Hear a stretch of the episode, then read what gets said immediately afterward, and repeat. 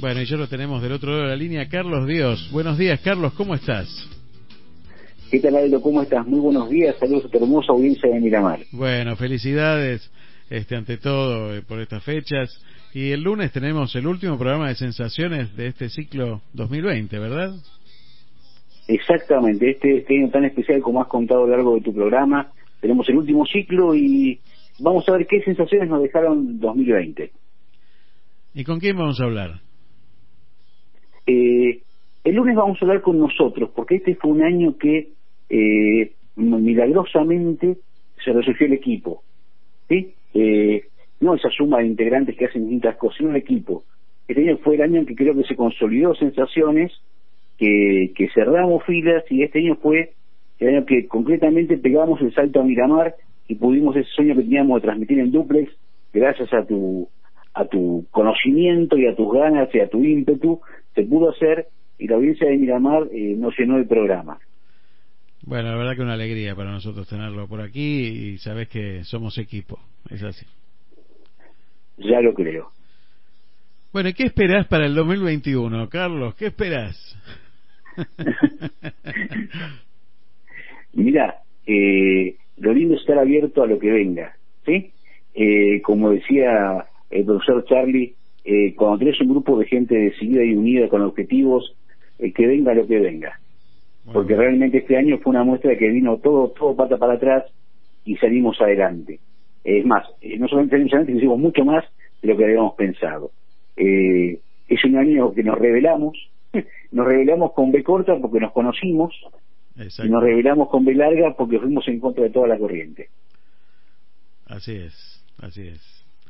Bueno, la verdad que un placer para mí poder contarte también entre en, en, te seguiré los sábados porque cada vez que hicimos esta especie de pase si bien distanciado en el tiempo porque están los lunes este estuvo buenísimo porque siempre nos contaste alguna anécdota que, que nos hizo pasar un buen momento o, una, o un momento de, de, de, reflexión y de recuerdos. Eh, la verdad que yo quiero agradecerte también Carlos por, por todo este año compartido. No me has salido anécdota sobre revelarse así es, así es. Vos sabés que, que hace mucho tiempo mis dos pasiones son la comunicación y la educación. Yo era, soy maestro primario. Claro. Y ahí en Buenos Aires, en el Parque Las Heras, había una, una escuela que daba clase en cuarto grado. Y al final de, del día, bajaban todos los alumnos, saludaban a los directores y se iban. Pero iban bajando de los menores, de los más chiquitos a los más grandes y nosotros nos tocaba en el medio, pues en cuarto grado, y los chicos se aburrían, y cuando los chicos se aburrían hablaban, y hablar estaba mal, porque alguien dijo que estaba mal.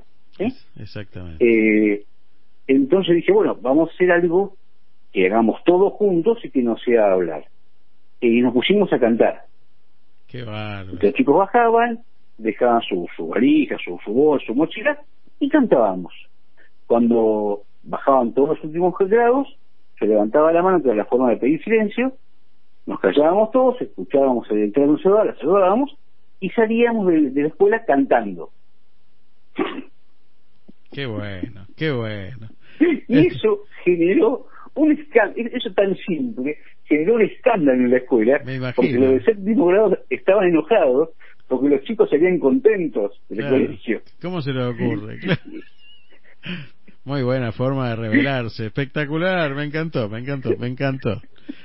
Eh, Carlos, querido, Charlie, también te digo, Charlie, eh, muchísimas gracias por compartir estos momentos cada, cada sábado.